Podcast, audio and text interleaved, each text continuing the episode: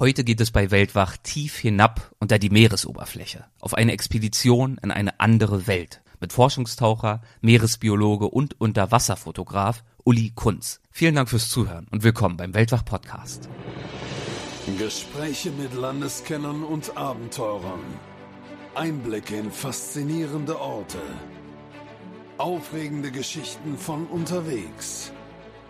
Das ist der Weltwach-Podcast mit Erik Lorenz.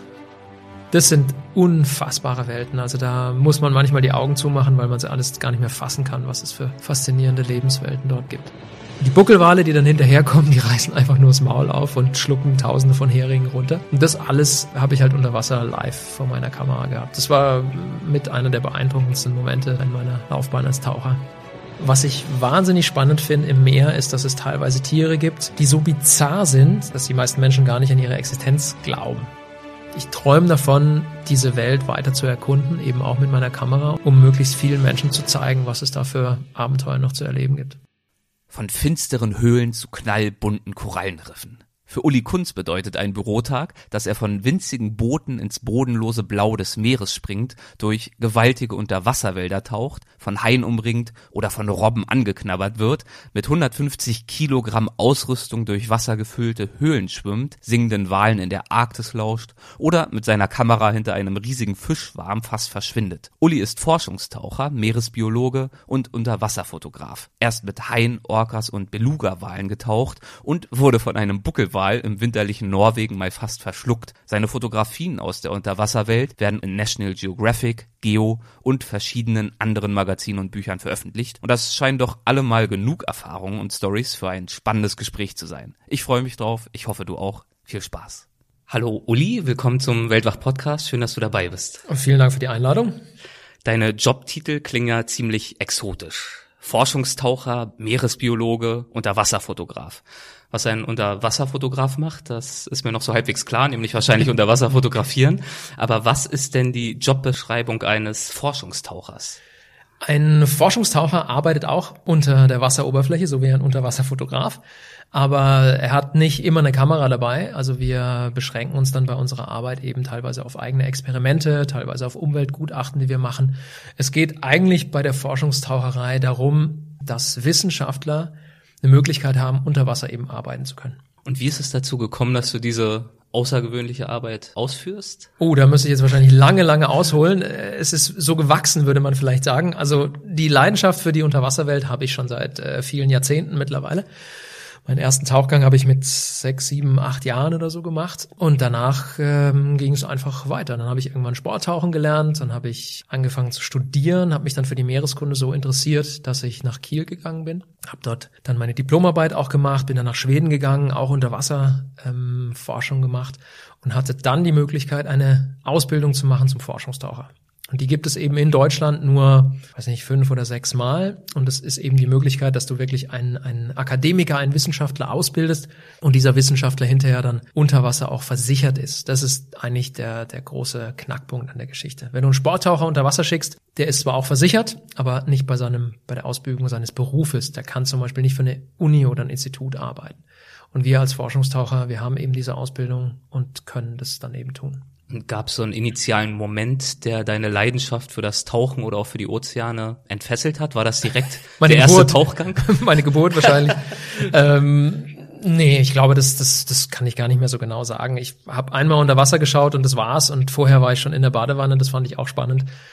Also mir liegt das Wasser einfach. Luft war nie so richtig mein Metier, aber Wasser, da habe ich mich immer kopfüber reingestürzt und finde es nach wie vor extremst spannend. Hattest du denn in deiner Kindheit oder Jugend irgendwelche Vorbilder, die dich dahingehend inspiriert haben? Da gab es irgendeine Art von Außenwirkung, äh, die das entfacht hat? Oder war das wirklich einfach in dir drin und es war einfach schon immer da? Ich vermute mal, dass äh, ein großes Vorbild sicher mein Vater war. Der ähm, war Biologielehrer und hat sich immer auch begeistert für die Welt unter Wasser und hat mich halt zum Schnorcheln mitgenommen. Sicherlich war der erste Tauchgang im Bodensee ein äh, spannendes Schnorchelerlebnis, aber dann waren wir auch im Mittelmeer, an der Nordsee und es war halt alles irgendwo am Wasser und irgendwann auch unter dem Wasser.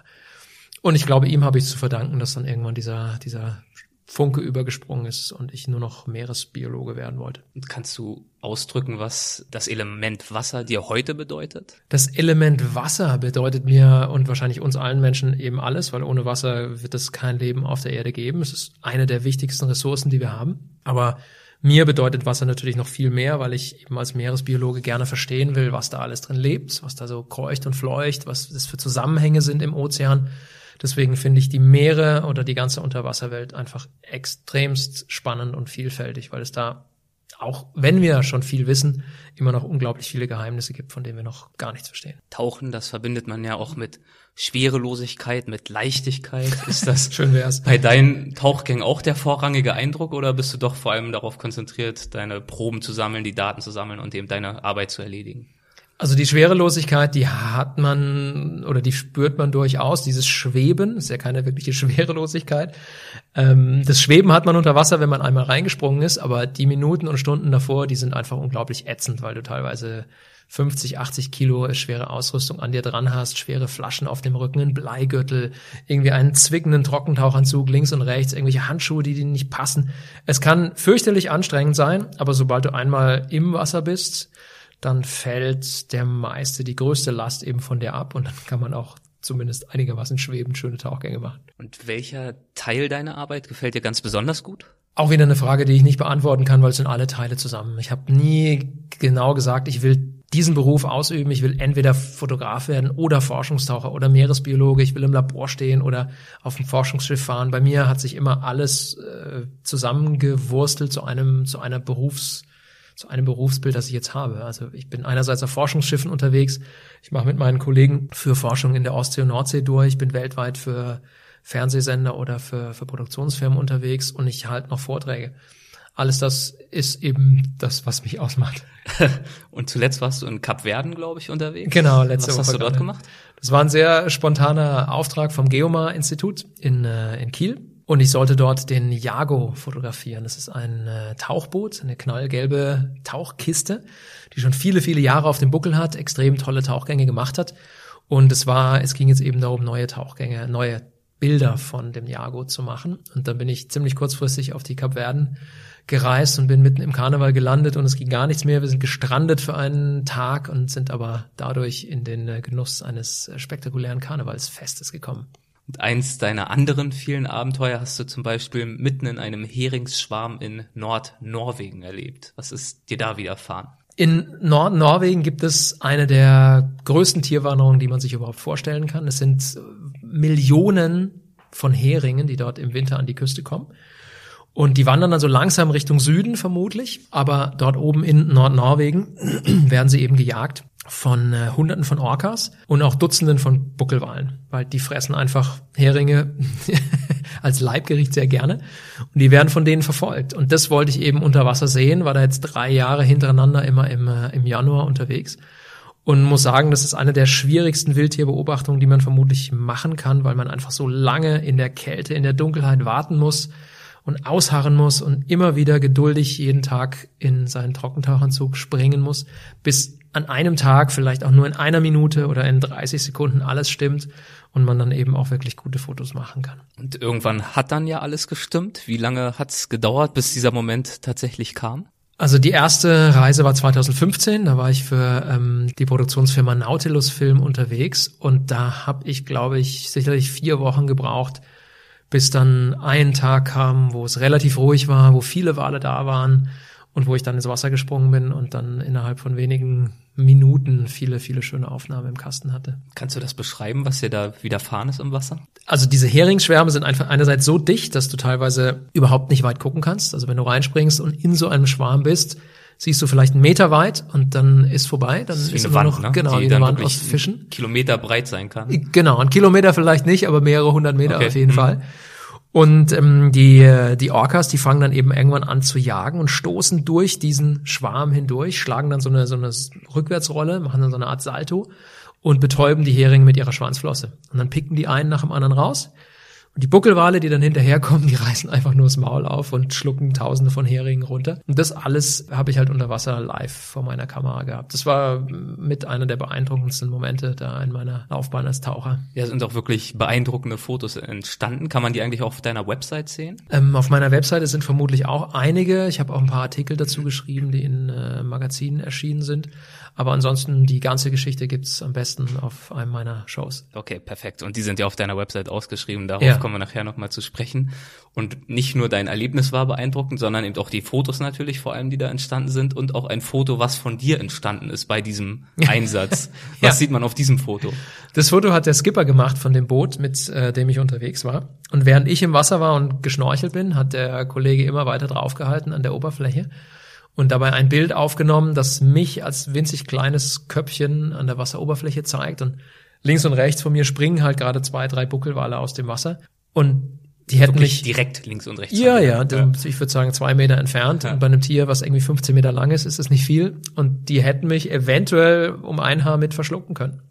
Ich wusste zwar, dass der eine da war, den habe ich gesehen, aber auf der anderen Seite war halt die Wand aus Hering so dicht, dass ich nicht mal gesehen habe, dass die Buckelwale überhaupt daran geschossen kamen. Mit weit aufgerissenem Maul natürlich. Ja. Vermutlich, ja. Die hätten dich wahrscheinlich nicht mal bemerkt. ich hoffe mal, dass die Speiseröhre von einem Buckelwal ziemlich eng ist, dann bleibt man da vielleicht stecken und wird wieder ausgespuckt. Also. Es ist auf jeden Fall nochmal gut gegangen. Ja. Ähm, einem Walhai konntest du, glaube ich, bei einer anderen Gelegenheit nicht mehr so ganz ausweichen. Ja, Walhaie sind einfach äh, sehr zielstrebig. Die haben ein winzig kleines Gehirn und sehr kleine Augen. Ich möchte nicht sagen, dass sie doof sind, die sind einfach, äh, die haben andere Prioritäten. Und in gut dem aussehen Fall, zum Beispiel. Gut aussehen, ja, zum Beispiel, ja. Oder ja. in dem Fall fressen. Und da, wo ich war, vor der Küste von Belize, stand ich einfach zwischen so einem Walhai und seiner Beute. Im Endeffekt waren es ganz viele Fischlarven, viele Fischeier im Wasser, so eine weiße Wolke aus Fischeiern. Und die wollte er auf jeden Fall in sich hineinsaugen, aber ich stand da dazwischen und dann hat er mich kurzerhand mal über den Haufen geschwommen. Und es gibt einen blauen Fleck, aber auch ein schönes Foto. Welche Tiere faszinieren dich denn insgesamt ganz besonders? Lässt sich das irgendwie einordnen oder eingrenzen? Also generell faszinieren mich wahrscheinlich fast alle Tiere. Was ich wahnsinnig spannend finde im Meer ist, dass es teilweise Tiere gibt, die so bizarr sind, dass die meisten Menschen sie überhaupt nicht, dass die meisten Menschen gar nicht an ihre Existenz glauben. Also es gibt dort Nacktschnecken, die sind wahnsinnig farbenprächtig und eben winzig klein. Viele Leute glauben, dass es die nur in den tropischen Korallenriffen gibt, aber das stimmt nicht. Die gibt es auch direkt bei mir vor der Haustür in Kiel. Einer meiner Lieblingsfische der letzten Jahre ist, glaube ich, der Schleimaal geworden. Den habe ich jetzt in dem Vortrag äh, heute nicht gezeigt. Der wird dann in meinem neuen Vortrag auf jeden Fall äh, gut dargestellt werden, eine, eine große Rolle spielen. Denn das sind Tiere, die einfach eigentlich in, in den Augen der meisten Menschen unfassbar ekelhaft, schleimig und hässlich sind. Aber sie spielen eine wahnsinnig wichtige Rolle im Ökosystem und deswegen finde ich sie eigentlich genauso wichtig wie die Robben mit ihren großen süßen Augen oder die Wale, die wir versuchen zu schützen. Wir müssen einfach den, den, das Meer, den Ozean als Ganzes schützen und dann können wir irgendwann mal vielleicht davon reden, dass wir nachhaltig mit dem Ozean umgehen. Und der Schleimfisch spielt da für mich eben eine ganz Oder entscheidende Rolle. Ja. Der Schleim, ja stimmt, der Schleimaal. Oh, habe ich Schleimfisch jetzt die ganze Zeit gesagt? Nee, nur das, beim letzten Mal. Ah. Ja, passt. es ist tatsächlich ein Schleimaal. Ja. Gab es sonst äh, Tierbeobachtungen, die dich ganz besonders beeindruckt haben? Tierbegegnungen? Die Beluga-Delfine zum Beispiel? Ja, Belugas sind natürlich auch ein, ein, immer wieder sehr gerne genommen, weil die Macht einerseits, sich auch gut für einen Vortrag ein. Die machen sich gut für einen ja. Vortrag und vor allem das Tolle ist, was du sicher auch eher im, äh, im Podcast mal zeigen oder hören lassen kannst, sind die Geräusche von den, äh, von den Belugas.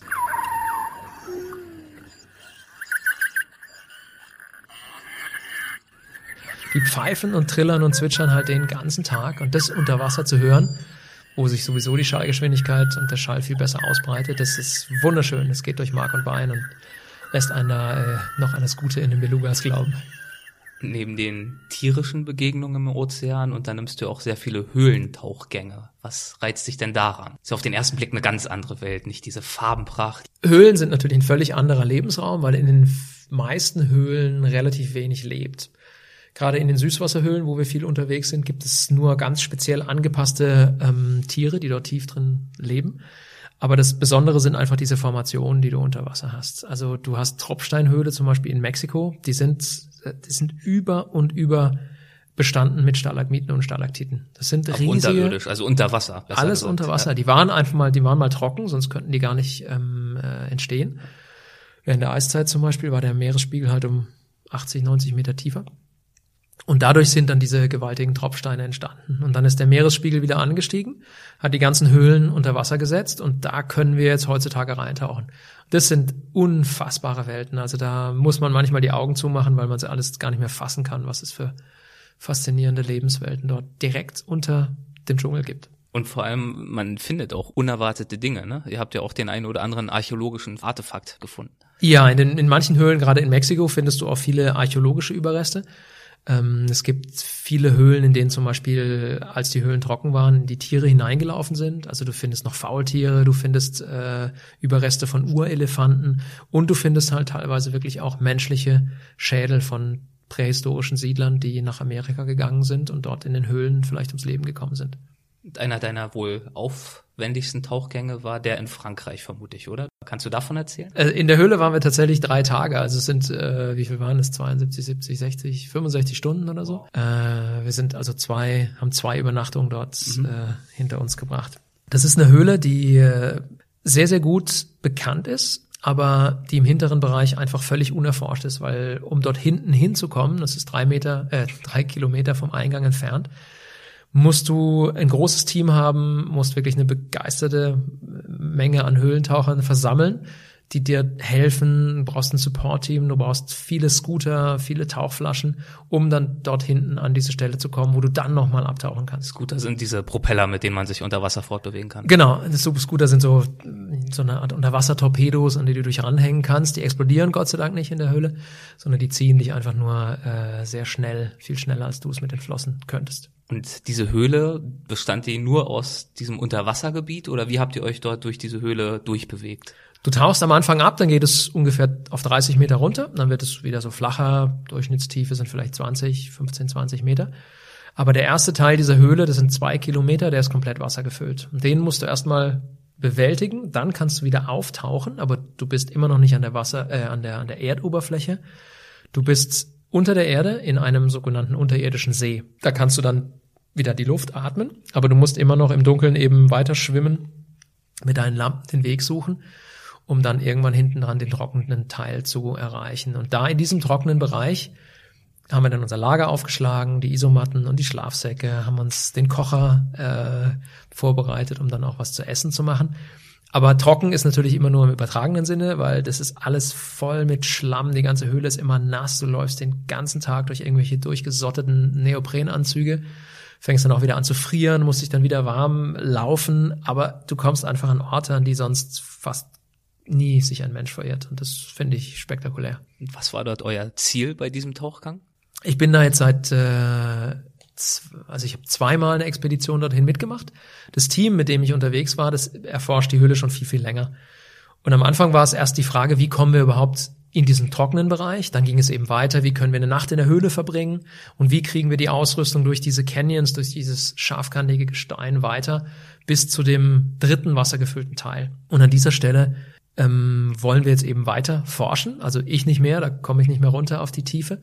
Aber zwei von uns im Team sind dort an der Stelle schon mal bis auf 100 Meter Tiefe abgetaucht. Das heißt also nach der letzten Höhle, dort wo euer in Anführungszeichen genau. Aufenthaltsbereich war, mhm. dort geht's dann wieder unter Wasser und zwar dann nicht irgendwie waagerecht weiter durch den Tunnel, sondern tatsächlich in die Tiefe. In die Tiefe. Und da, wo wir unser, unser Camp aufgeschlagen haben, von dort sind es tatsächlich nochmal 900 Meter wo du die ganze Ausrüstung schleppen musst, bis du wieder an diesen wassergefüllten Tümpel kommst und von dem du dann wieder abtauchen könntest. Und diese Ausrüstung, das waren, glaube ich, pro Person über 100 Kilo, richtig? Ja, wahrscheinlich. Also unter Wasser sind es vermutlich noch mehr, aber dann irgendwann legst du die Scooter ab, die wiegen natürlich viel.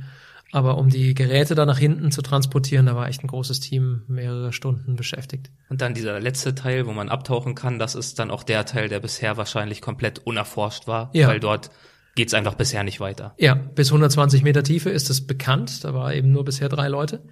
Und wie es von dort aus weitergeht, weiß keiner. Wie fühlt sich das für dich an, dich in so einer Höhle aufzuhalten? Oh, ich finde es sauspannend. Also es ist ein tolles Team, das sind begeisterte Höhlentaucher. Das macht riesig Spaß, weil das einfach eine, auch eine sehr, sehr sichere Sache ist. Wir haben ja immer Helme auf, wir haben eine gute Ausrüstung, wir haben viel zu essen dabei, wir haben Schlafsäcke dabei. Aber diese Ruhe und diese Dunkelheit in der Höhle, das ist wirklich was Beeindruckendes. Das hat man bei uns in der Zivilisation ja irgendwie nie. Wenn du das Licht ausmachst, leuchtet immer noch irgendwas, dein Handy oder die Straßenbeleuchtung. Aber wenn du da das Licht ausmachst in der Höhle, das ist finster wie ein Bärenarsch. Und komplette Stille, abgesehen vom gelegentlichen Tropfen wahrscheinlich. Genau, genau so ist ja, es. Toll, also wirklich eine andere Welt. Völlig. Wahrscheinlich auch so ähnlich wie wenn du dich durch Kelbwälder bewegst. Das ist ja auch eine komplett andere Welt, zumindest wenn ich mich an diese Fotos erinnere, die mhm. man da gesehen hat. Was sind denn Kelbwälder? Kelbwälder bestehen aus großen Braunalgen. Und diese Braunalgen werden eben bei uns ja, in Norwegen und auf Helgoland so drei, vier Meter hoch. Aber ich war in einem Kelbwald ähm, jetzt gerade vor ein paar Monaten auf Tasmanien und da werden die Pflanzen ungefähr 20 Meter hoch. Das sind die größten Algen, die wir unter der Wasseroberfläche haben und es sind auch mit die am schnellst wachsenden Pflanzen auf der Erde. Die werden ganz klein, dann lassen sie sich auf den Stein nieder eben sozusagen als Babyalge und dann müssen sie ja, um Photosynthese zu betreiben, ganz schnell an die Wasseroberfläche. Und die wachsen teilweise 30 Zentimeter pro Tag. Und das, damit kommt natürlich auch keine, keine Pflanze an der Wasseroberfläche mit. Höchstens noch die ein oder andere Bambusart, so ansatzweise. Vielleicht, ja. Aber das ist ein, ein einzigartiger Lebensraum, ein unglaubliches Ökosystem, wo viele, viele spannende und skurrile Arten leben. Und, aber der ist leider vor Tasmanien auch extrem stark bedroht, weil der Klimawandel dafür gesorgt hat, dass die Wassertemperatur da sehr stark ansteigt und der ganze Kelbwald eben abstirbt. Zieht sich tendenziell eher in kältere oder eher in wärmere Gewässer? Deutlich häufiger in kältere Gewässer, weil ich finde es unglaublich spannend. Korallenriffe sind auch interessant, aber ich vermisse da so ein bisschen diese, diese dreidimensionale Struktur, die ich zum Beispiel in einem Kelbwald habe. Wenn ich durch so einen Wald durchtauche, der 20 Meter hoch ist, da kommt kein Korallenriff mit. Inwiefern verändern sich in kaltem Gewässer die Körperfunktion und inwiefern beeinflusst das die Wahrnehmung? Man stirbt sehr schnell. Also wenn du, du bist ja wirklich lange unter Wasser oftmals, weil du auch sehr komplexe Fotos zum Beispiel oder auch ja. Untersuchungen versuchst zu kriegen oder durchzuführen. Ja, ja. Also die, die Körperfunktionen an sich verändern sich jetzt wahrscheinlich nicht dramatisch, aber man wird, man fängt natürlich an zu frieren irgendwann.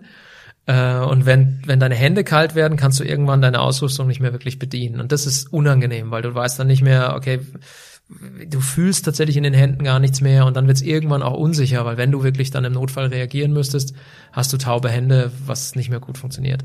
Aber ansonsten bleiben die, die Körperfunktionen wahrscheinlich noch ganz äh, im, im grünen Bereich. Außer man muss pinkeln. Dann muss man wahrscheinlich schnell raus sich ranhalten. Ähm, was macht für dich speziell die Faszination der Tiefsee aus? Die Tiefsee ist ein Lebensraum auf der Erde, der noch unbekannter ist als die Oberfläche des Mondes. Da kennen wir fast alles auf der Oberfläche des Mondes. Wir können es von hier aus sehen, wir können Fotos davon machen, du kannst Sonden um den Mond rumschicken, die die Oberfläche in, in detailgetreuer Fülle aufzeichnen. Aber um in die Tiefsee runterzukommen, brauchst du einen unglaublichen Aufwand, um überhaupt herauszufinden, was da unten ist. Und solange du keine Kamera darunter lässt, hast du keine Idee, was da unten lebt. Du kannst mal mit Netzen äh, was runterlassen oder so, so einen kleinen Bereich des Meeresbodens ausstechen und mit nach oben bringen. Aber du, es könnte ja sein, dass nebendran unfassbare tolle Vielfalt herrscht, die, von der du gar nichts weißt. Und es gibt viele Beispiele der letzten Jahre und Jahrzehnte, wo einfach in der Tiefsee immer wieder Tiere gefunden wurden und ganze Lebensräume, von denen wir nicht den blassesten Schimmer hatten. Wie viele Tiefseetauchgänge hast du schon gemacht? Bist du oft unterwegs dort? Oder? Nein, Tiefsee, die ist jetzt für uns Menschen nicht wirklich Ausnahme. erreichbar. Ähm, da brauchst du ein U-Boot dafür. Ab wann also ist denn Tiefsee Tiefsee? Ah, du redest so zwischen 200 und 500 Metern, redest du irgendwann. Da beginnt die Tiefsee, wo es wirklich dann auch irgendwann stockdunkel wird. Aber ab äh, 1000 Meter bis hin und hinab in die tiefsten Tiefen bis 11 Kilometer ist alles schwarz und dunkel und das ist die reine Tiefsee. Und wie ist bei dir die Balance zwischen der Forschung beim Tauchen und dem Fotografieren? Du bist wahrscheinlich vor allem Forscher. Welche Rolle nimmt das Fotografieren ein? Insbesondere, weil ja viele dieser Fotos wirklich auch mit einem sehr hohen Aufwand verbunden sind und damit auch mit einem hohen Fokus, mhm. während du dann tauchst. Ich glaube, das Tolle ist, dass ich das einfach sehr, sehr gut verbinden kann. Wenn ich im, wenn ich Forschungsarbeiten mache, habe ich eben auch häufig die Kamera dabei und kann dann eben noch bei der Forschung ähm, Bilder machen entweder von den Experimenten, die wir machen, oder von den Tauchern, die mit mir unter Wasser sind, um das Ganze für solche Vorträge zum Beispiel gut ähm, bebildern zu können. Aber es gibt schon Momente, wo ich auch ganz einfach als Fotograf losziehe und äh, versuche, die Tiere vor die Kamera zu bekommen, die ich noch nicht habe. Welchen Anspruch oder welche Ziele verfolgst du als Fotograf unter Wasser? Da gibt's eigentlich keine Ziele tatsächlich. Ich, ähm, ich, ich träume davon, diese Welt weiter zu erkunden, eben auch mit meiner Kamera und sie dann möglichst vielen Leuten näher zu bringen. Und das schaffe ich einfach, indem ich immer wieder losziehe und dann hinterher zum Beispiel solche Vorträge mache, aber auch zum Beispiel fürs Fernsehen arbeite oder Bücher schreibe, um möglichst vielen Menschen zu zeigen, was es da für Abenteuer noch zu erleben gibt. Und lässt sich sagen, was die größte Herausforderung ist bei der Unterwasserfotografie? Oh ja, das kann man sehr, sehr einfach sagen, Das weil Wasser wahrscheinlich. das Wasser und die schlechten Sichtweiten. Du hast ja über Wasser, kannst du mit dem Teleobjektiv, kannst du einen Steinbock in 500 Meter Entfernung fotografieren und der wird knackscharf. Unter Wasser hast du dazu keine Chance. Du musst warten, bis sich irgendwas in deinem engeren Umfeld, in deinem Dunstkreis befindet. Und dann musst du dir überlegen, was du für ein Bild machst. Und das macht das Ganze sehr, sehr unmittelbar, sehr spontan ähm, und macht mir persönlich extrem viel Spaß. Aber zum Teil auch mühsam oder zumindest auch äh, viel Geduld gefragt. Viel mehr Geduld, als du in der Überwasserfotografie vermutlich brauchst, brauchst du für ein gutes Unterwasserbild. Für, für ein Foto hast du dich äh, eine Weile in so einen, naja, so, so halb in so einen Algenteppich gelegt, glaube ich, oder was war das, als du diesen Seehund fotografiert hast? Ja, das waren, das sind die Kegelrauben auf Ja. Helgoland. Da sind wir regelmäßig und manchmal gibt es gute Tage, manchmal gibt es einfach schlechte Tage. Die Tiere sind im Endeffekt die, die entscheiden, wo es lang geht. Wenn die keinen Bock auf dich haben, dann hauen sie auch ganz schnell ab. Aber wenn du dich da mal in so ein Algenbett dann legst, so wie ich das dann gemacht habe und ungefähr eine Stunde gewartet habe, dann verlieren die Tiere manchmal ihre Scheu, kommen ganz dicht ran und dann kann man eben solche Fotos von neugierigen Kegelrobben machen, die mich persönlich immer wieder begeistern. Und vor einem perfekten Sonnenuntergang, also wirklich ein sehr atmosphärisches Bild dabei entstanden. Ja, auf jeden Fall. Das ist natürlich toll, wenn alles zusammenpasst, wenn dann da noch so ein Sonnenuntergang im Hintergrund zu sehen ist und die Robbe vor mir fast die Kamera knutscht. Das, äh, das sind Momente, die ein Naturfotograf sehr freut. Gibt es denn selbst für dich Momente, bei denen du dich unter Wasser auch nur ansatzweise unwohl oder unsicher fühlst? Oder ist das für dich wirklich so ein Lebensraum, dass du da einfach überhaupt keine Sorgen mehr hast? Weil du einfach wachsam und konzentriert bist und weißt, du hast die Dinge unter Kontrolle. Mm, Ja, also unwohl gefühlt habe ich mich tatsächlich einmal, da war ich äh, ein bisschen jünger und ein bisschen dümmer. Da hatte ich tatsächlich einen sehr starken Tiefenrausch. Ähm, bin einfach mit Luft in der Gasflasche, in der Luftflasche zu tief getaucht und hatte dann einen ganz, ganz starken Tiefenrausch. Und das ist etwas, was durch die Tiefe ausgelöst wird, durch ein falsches Gas, was du atmest, was dann so rauschartige Zustände auslösen kannst. Manchmal haben die Leute Halluzinationen. Ich habe mich wahnsinnig beklemmt gefühlt und habe einfach gewusst, ich bin viel zu tief. Wenn jetzt irgendwas passiert, kann ich nicht mehr adäquat reagieren. Und dann sind wir einfach wieder höher getaucht. Das war ein sehr unangenehmer Moment. Ähm, ich kann mich noch an einen weiteren Moment erinnern, wo wir in einer Höhle waren in Mexiko und dort Sediment von der Decke herabgefallen ist. In der Höhle war schon zwei Jahre davor niemand mehr tauchen. Das heißt, da hat sich viel Sand und, und äh, Staub an den Wänden abgesetzt und durch unsere Ausatemluft wird das alles losgerissen und kann dann die Sicht in so einer Höhle innerhalb von Sekunden wirklich auf Null reduzieren. Und genau das ist uns passiert. Wir haben damals unseren 3D-Kinofilm gedreht. Ich war an dem Tag der Kameramann, hatte so eine riesige Kamera in der Hand, die so groß war wie eine Waschmaschine und habe von der gerade noch den Handgriff gesehen und dann war es vorbei. Und da muss man halt einfach sehr, sehr umsichtig reagieren, aber wir hatten eine gute Ausbildung vorher genossen und wussten halt, was dann zu tun ist. Und da geht man an der Leine, die man gespannt hat, ganz langsam wieder zurück und tastet sich wirklich seinen Weg in der Schwärze und in diesem Schneetreiben und irgendwann wird die Sicht wieder besser und dann kann man den Tauchgang auch sicher beenden. Dieser 3D-Kinofilm, was war da das Thema? Das, ähm, der 3D-Kinofilm. War das so ein IMAX-Film? Oder Nee, es war äh, 3D. ist schon jetzt, als es schon etabliert war? als es schon etabliert war, es lief 2012, haben Ah, wir ihn ja. gedreht und 2013 kam er dann in die, in die Kinos in Deutschland. Hieß äh, Höhlen der Toten und es ging eben um unsere Arbeit ähm, in diesen fantastischen Höhlen in Mexiko.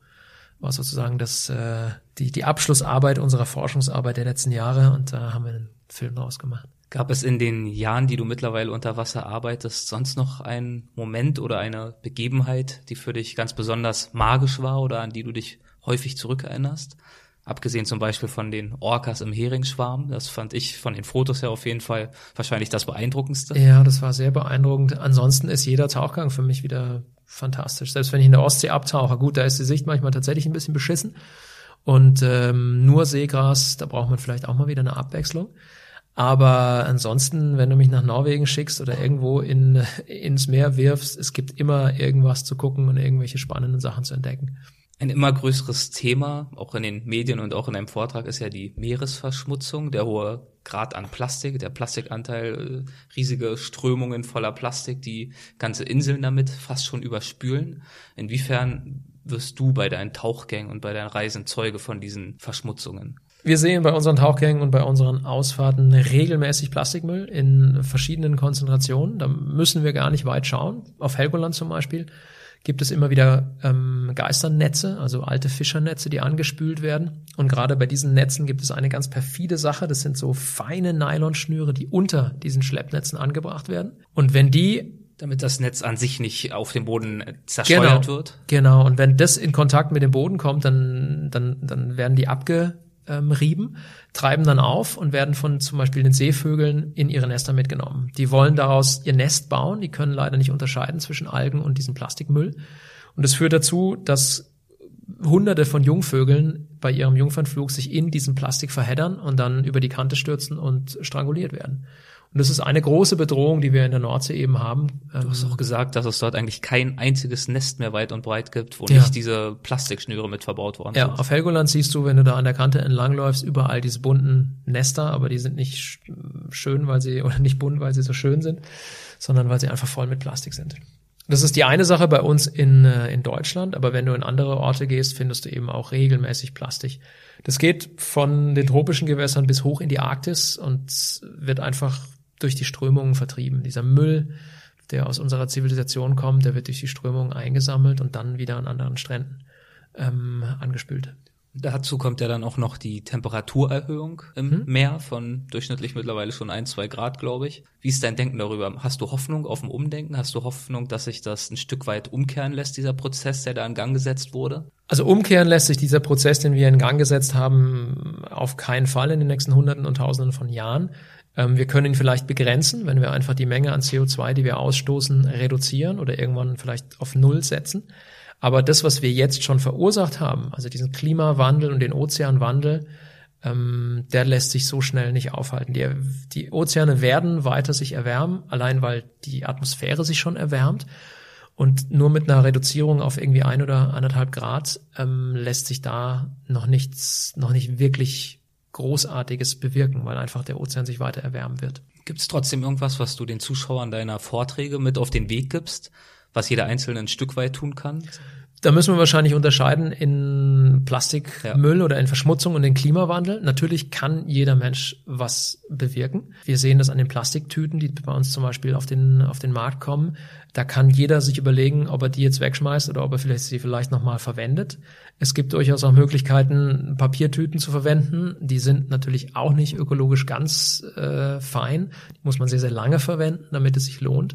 Aber generell würde ich einfach sagen, ein gewisser Verzicht auf so ein paar Dinge sind bei uns in der Menschenwelt durchaus angebracht, damit wir irgendwann verstehen, was wir da tun und damit wir auch diesen Einfluss von uns Menschen reduzieren.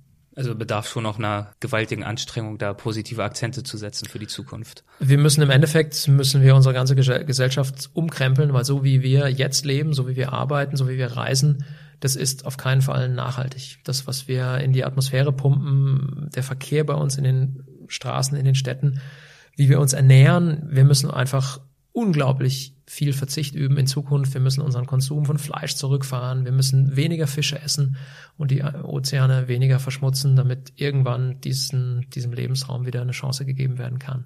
Hast du Hoffnung, dass dieses Umdenken einsetzt oder bist du da eigentlich relativ ja, desillusioniert oder hoffnungslos? Hoffnungslos nicht. Ich glaube, wir sind alle Menschen äh, oder wir haben alle Hoffnung, weil wir Menschen sind. Das liegt vermutlich in unserer Natur. Leider liegt auch in unserer Natur, dass wir das Individuum immer voranstellen, dass wir ein Ich-Denken haben. Und ich glaube, das war ein großer Fehler der Evolution, weil man sieht ja, dass es so nicht funktioniert. Wir wollen nicht verzichten. Ich tue es ja zum Beispiel auch ganz, ganz selten. Ich kann in, mein, in einigen Bereichen natürlich verzichten und brauche kein Auto mit 500 PS und äh, ich verschenke vielleicht auch nicht 500 Tonnen Plastikspielzeug an Kinder und Patenkinder. Da kann man schon was machen, aber im Großen und Ganzen ist es leider immer so, dass erst wenn der Mensch einen Schaden davon hat, was er tut, wird er umdenken. Das passiert in den USA, es passiert an einigen anderen Stellen eben auch, wo der Klimawandel wirklich einen, einen massiven Schaden hat.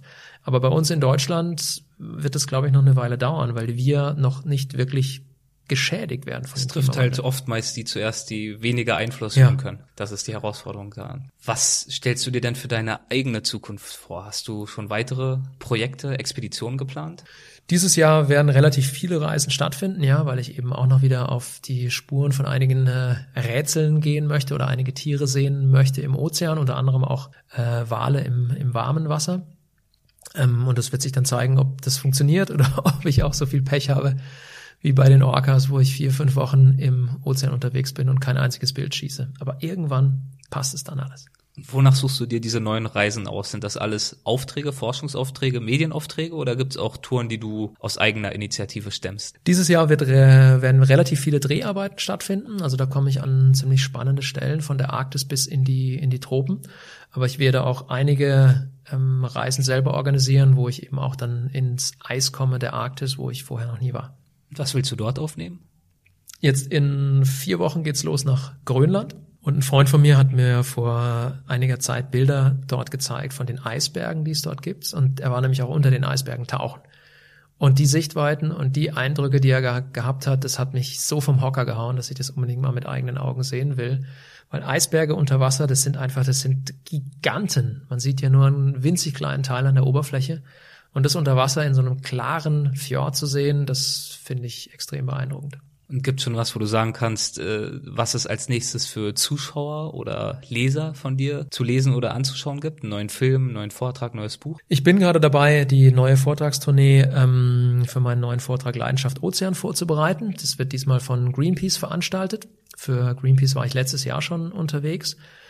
Ähm, und das wird im Oktober beginnen, also Oktober 2018. Und die Vorträge oder die Termine, die sammeln wir gerade. Und wenn sie stehen, dann werden sie auf meiner Webseite veröffentlicht. Und inwiefern wird der Vortrag und das Projekt sich inhaltlich unterscheiden vom jetzigen Vortrag? Es wird ein ziemlich komplett neuer Vortrag werden. Es werden einige neue Ziele dazukommen. Ähm, es werden nach Tasmanien gehen. Es gibt auch wieder Bereiche über den Klimawandel. Ähm, ich werde einen Bereich einbauen, wo ich über die Überfischung berichte. Ich habe ein Fischerboot begleitet für einige Tage auf den Malediven. Das war ein sehr, sehr spannender Einblick. Ähm, und dann wird natürlich der Schleimaal seine, seine besondere Rolle bekommen. Die Endlich seine verdiente Würdigung seine erfahren. verdiente Würdigung in der Tat. Ähm, und ich versuche natürlich auch die Bilder aus der Arktis mit einzubauen, um auch den Bereich mal wieder ein bisschen ins Bewusstsein der Menschen zu bringen. Klingt spannend. Wie kann man denn da am besten auf dem Laufenden bleiben über deine Projekte? Wenn man Leidenschaft Ozean googelt, dann findet man relativ schnell die Seite von Greenpeace. Da werden die ähm, Termine ähm, äh, angekündigt. Auch auf meiner Seite uli-kunz.com gibt's die, die Termine. Und ich glaube, das sind die wichtigsten Möglichkeiten, wo man dann über die Termine auf dem Laufenden gehalten werden kann. Klasse, dann werden wir es auf jeden Fall in den Show Notes verlinken. Mhm. Ich bedanke mich für deine Zeit, war sehr interessant. Vielen Dank ebenfalls. Viel Erfolg bei den nächsten Tauchgängen. Dankeschön. Mach's gut, tschüss. Ciao.